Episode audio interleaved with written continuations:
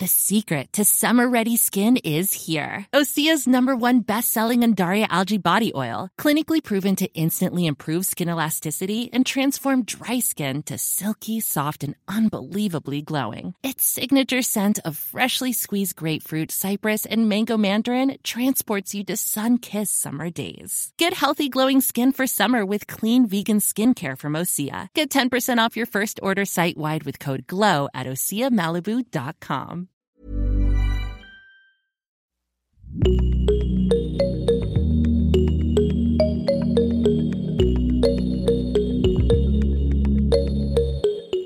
Salut, salut et bienvenue dans Génération Podcast, le podcast qui en recommande d'autres et qui discute de la place du podcast dans nos vies. Moi, c'est Anne Fleur et aujourd'hui, je vous parle depuis Boston, aux États-Unis. Le Paris Podcast Festival. Si vous êtes vous-même créateur ou créatrice de podcast, vous en avez sans doute entendu parler. Il s'agit en quelque sorte du festival de Cannes du podcast avec une ligne éditoriale engagée, une sélection prometteuse et un jury prestigieux. La quatrième édition de ce festival ouvrira dans quelques jours, le 14 octobre, à la Gaîté Lyrique à Paris. Et si malheureusement je ne pourrais pas y être, j'ai trouvé important et super intéressant d'aller tendre mon micro à Thibaut de Saint-Maurice, le fondateur du festival et son directeur. On s'est parlé il y a quelques jours, donc euh, quelques jours vraiment juste avant le lancement, et l'emploi du temps de Thibaut, très mouvant du fait de ses actualités, nous a contraints à enregistrer au téléphone. Mais cela n'enlève absolument rien à la qualité de notre court échange. On parle de l'histoire du festival, des podcasts qu'il a récemment bingé, et on discute aussi de la sélection qui, pour certains, ne comprendrait pas suffisamment d'indépendants. Allez, c'est parti, direction Paris, à la rencontre de Thibaut de Saint-Maurice.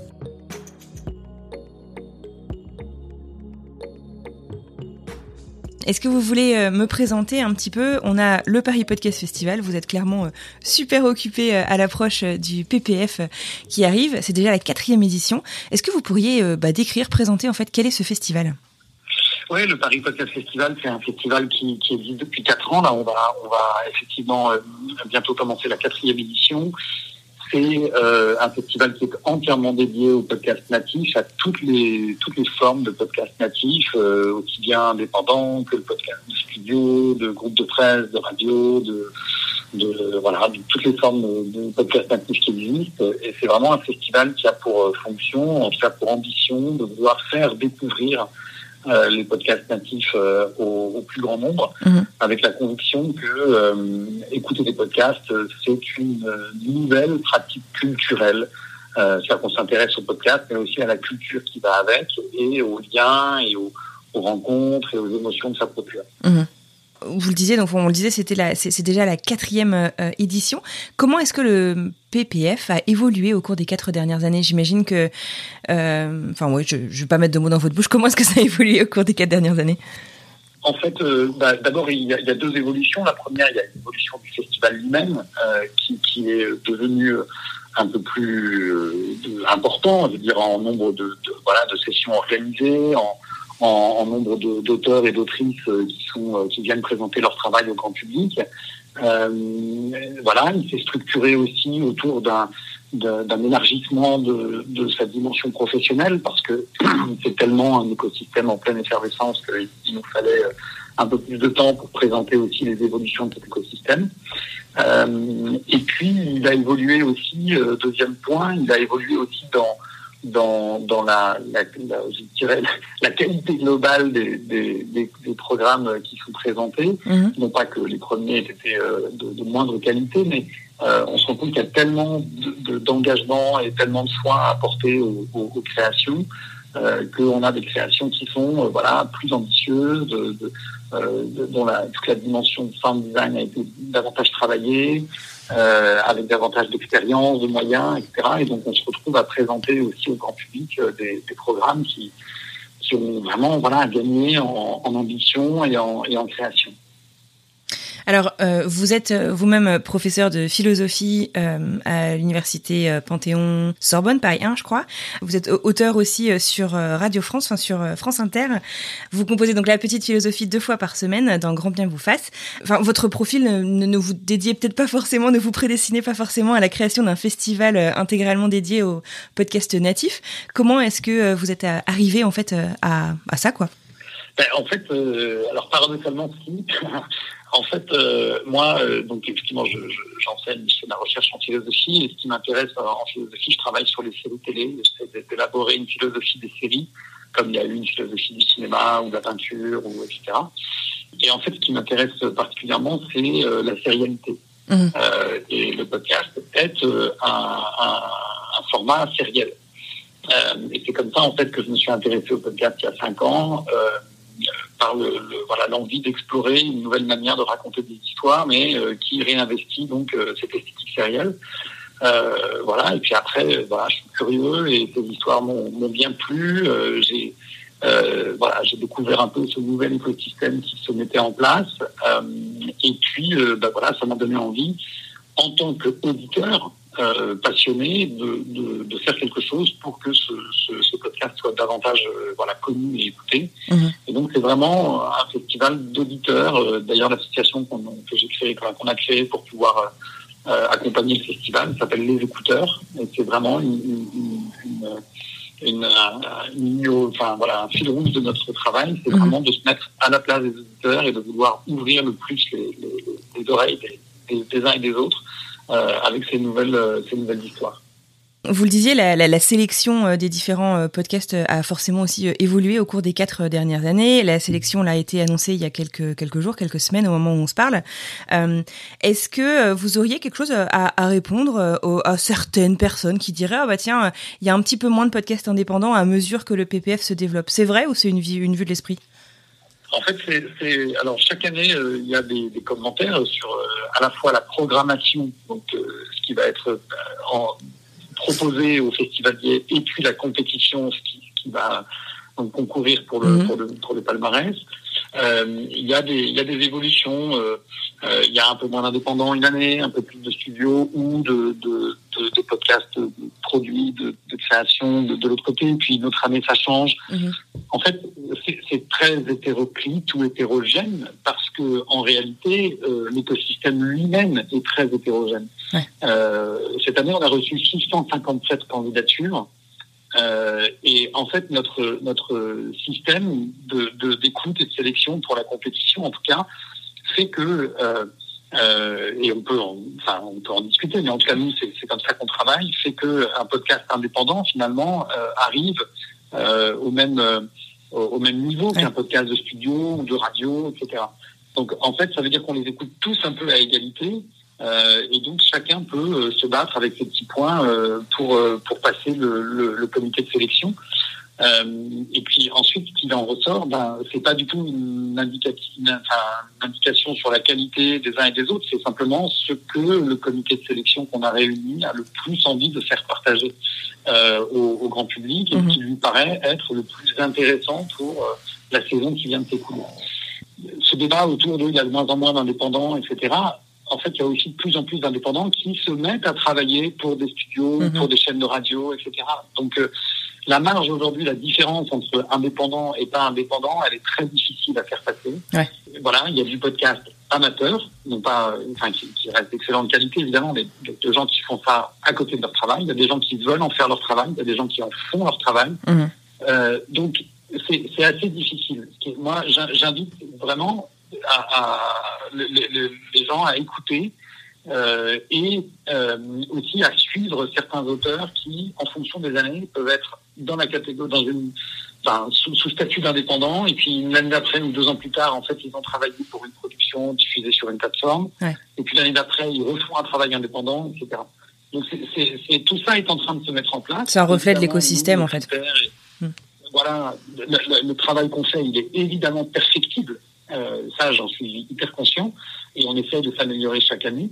Néanmoins, euh, comment dire, euh, dans un, un, un écosystème et, et, un nouveau, tout un nouvel ensemble de, de, de contenus euh, avec finalement assez peu de d'antériorité, de, d'histoire, mmh. et ben, en fait, on est en train de l'écrire l'histoire et sans doute que dans 5, 6, 10 ans, on, on, aura une antériorité qui permettra de distinguer des gens, des catégories de façon beaucoup plus légitime. Ouais. Euh, mais aujourd'hui, on est obligé de partir de ces, de ces, catégories de distinction un petit peu conventionnelles mmh. pour tout simplement mettre de l'ordre et, et, accompagner la structuration. Et puis, et puis après, on changera. Mais voilà, j'ai complètement conscience que ce qu'on fait est perfectible. Et de l'autre côté, honnêtement, quand on regarde dans le détail la programmation et la compétition, euh, je crois que vraiment on est représentatif. C'est-à-dire que euh, il y a toujours du podcast indépendant, il y a toujours du podcast entre guillemets professionnel, il y a mmh. toujours des studios, il y a toujours des découvertes, il y a toujours des podcasteurs francophones. Voilà. Simplement, les équilibres se redessinent d'année en année. Très bien. Le, thème, euh, je ne sais pas si on appelle ça euh, comme ça, ou l'angle de sélection euh, de cette année, c'est les terrains d'entente. Est-ce que vous voulez nous en dire quelques mots? Oui, en fait, cette année, on avait vraiment envie d'insister sur la capacité qu'a le podcast à nous réunir, à nous faire entendre des voix différentes et non pas pour créer du clash, du conflit, du débat absurde, mais au contraire pour apprendre à s'écouter les uns les autres et à à, finalement s'ouvrir à des, à des visions du monde qui sont un peu différentes. En fait, euh, voilà, nous on est assez inquiets de la manière dont la conversation publique euh, euh, aujourd'hui, à travers notamment enfin, les médias classiques et les réseaux, ben, devient en fait voilà, une source de conflit, de clash, d'affrontement. Mhm. Et au contraire, on est convaincu que le podcast, ce média du temps long, euh, ce souci de faire entendre la voix des uns et des autres, euh, et ben c'est un média qui, au contraire, est beaucoup plus euh, réconciliateur que conflictuel. Et, et voilà, c'est vraiment une conviction qu'on porte. Et donc, on voulait, voilà, à, à l'aube de cette année de débat pour la campagne présidentielle en France, en tout cas, on voulait vraiment montrer que l'apport du, du, du, podcast, c'était cette capacité à, à, faire s'entendre les uns et les autres plutôt que de, de, de s'opposer. Euh, et euh, voilà, les, les, résultats de l'étude qu'on a commandé à l'Institut CSA pour la troisième année, euh, qui seront présentés en ouverture du festival, bah, nous confortent dans cette conviction. Dernière petite question, je sais que vous devez partir si vous m'accordez encore une minute. Génération Podcast s'intéresse aux habitudes d'écoute de bah, des différents acteurs de l'écosystème podcastique français. quel est le dernier podcast que vous avez adoré, que vous avez bingé? Le dernier podcast que j'ai adoré, euh, alors, alors vraiment, la dernière rencontre, et pour le coup c'est rigolo parce que c'est justement un podcast indépendant, c'est un podcast qui s'appelle Des trains à travers la plaine. Ah, je euh, voilà, c'est la, voilà, c'est une petite pépite qu'on a, enfin, qu'on a découvert cette, euh, bah, déjà, euh, oui, fin de l'hiver, début du printemps dernier. Euh, et vraiment, c'était un coup de cœur. C'est très simple comme dispositif, mais c'est très bien fait. C'était un vrai coup de cœur. Et, et donc, on a trouvé ça intéressant d'ailleurs de le programmer au, au, au, festival cette année. Voilà. Je continue à, à, écouter un podcast très long cours qui s'appelle Cerno. Ah oui.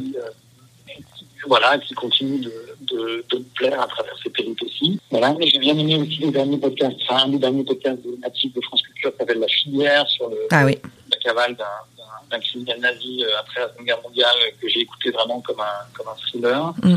Euh, que vous dire, j'ai écouté aussi avec plaisir et grand intérêt un podcast qui d'ailleurs se retrouve en compétition, même si je précise que c'est pas moi qui choisis les podcasts en compétition, d'Arte Radio qui s'appelle euh, euh, Carnet de correspondance, ah oui. Mm. qui raconte euh, voilà, le, le, le, quotidien du, du correspondant de, de presse en, en, territoire occupé en, en Palestine. Mm -hmm.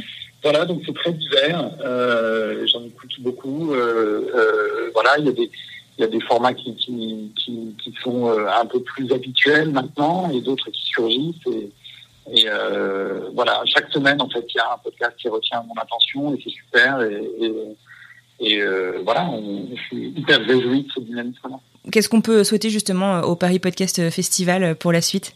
Déjà pour cette année, cette quatrième édition, on peut lui souhaiter de retrouver une édition avec beaucoup de convivialité et de, et de rencontres et de et de voilà et de public un peu libéré des contraintes sanitaires parce que c'est vrai que l'année dernière on était extrêmement contraints et donc assez frustrés. Mmh. Euh, et puis pour la suite, je crois qu'il faut que qu'on peut lui souhaiter, c'est de rester, enfin de devenir ou de rester, en fonction des points de vue, un festival qui soit qui ait du sens, qui soit légitime dans, dans cet écosystème, mmh.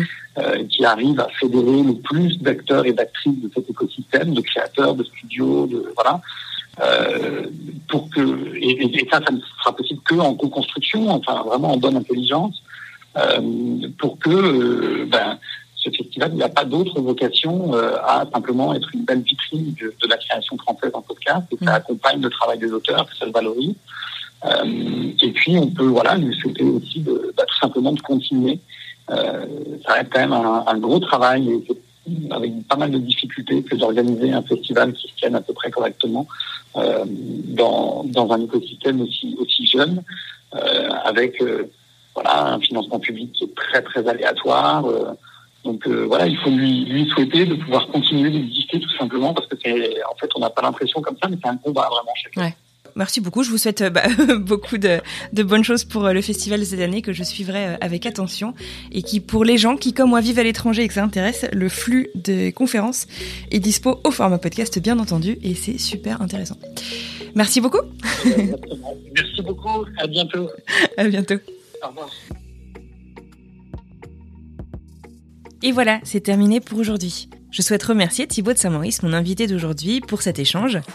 Quant à moi, je vous retrouve jeudi pour notre épisode habituel, notre rendez-vous hebdomadaire en compagnie de Sophie de Chivray, la créatrice du podcast Au revoir. N'oubliez pas que si vous avez aimé ce que vous venez d'entendre, eh ben, j'ai besoin de vous. Partagez autour de vous, parlez-en, partagez sur les réseaux sociaux, likez, commentez et donnez 5 étoiles quand vous en avez l'opportunité. Allez, à jeudi.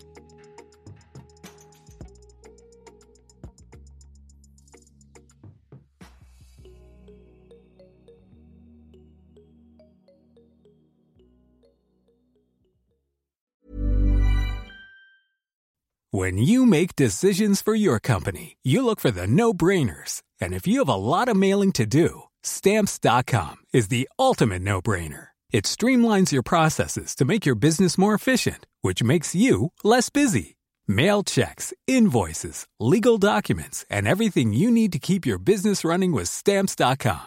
Seamlessly connect with every major marketplace and shopping cart Schedule package pickups and see your cheapest and fastest shipping options from different carriers. With rates up to 89% off USPS and UPS rates. And with the Stamps.com mobile app, you can take care of mailing and shipping wherever you are. Make the same no-brainer decision as over 1 million other businesses with Stamps.com. Sign up with Code PROGRAM for a four-week trial, plus free postage and a free digital scale. No long-term commitments or contracts. That's stamps.com. Code program.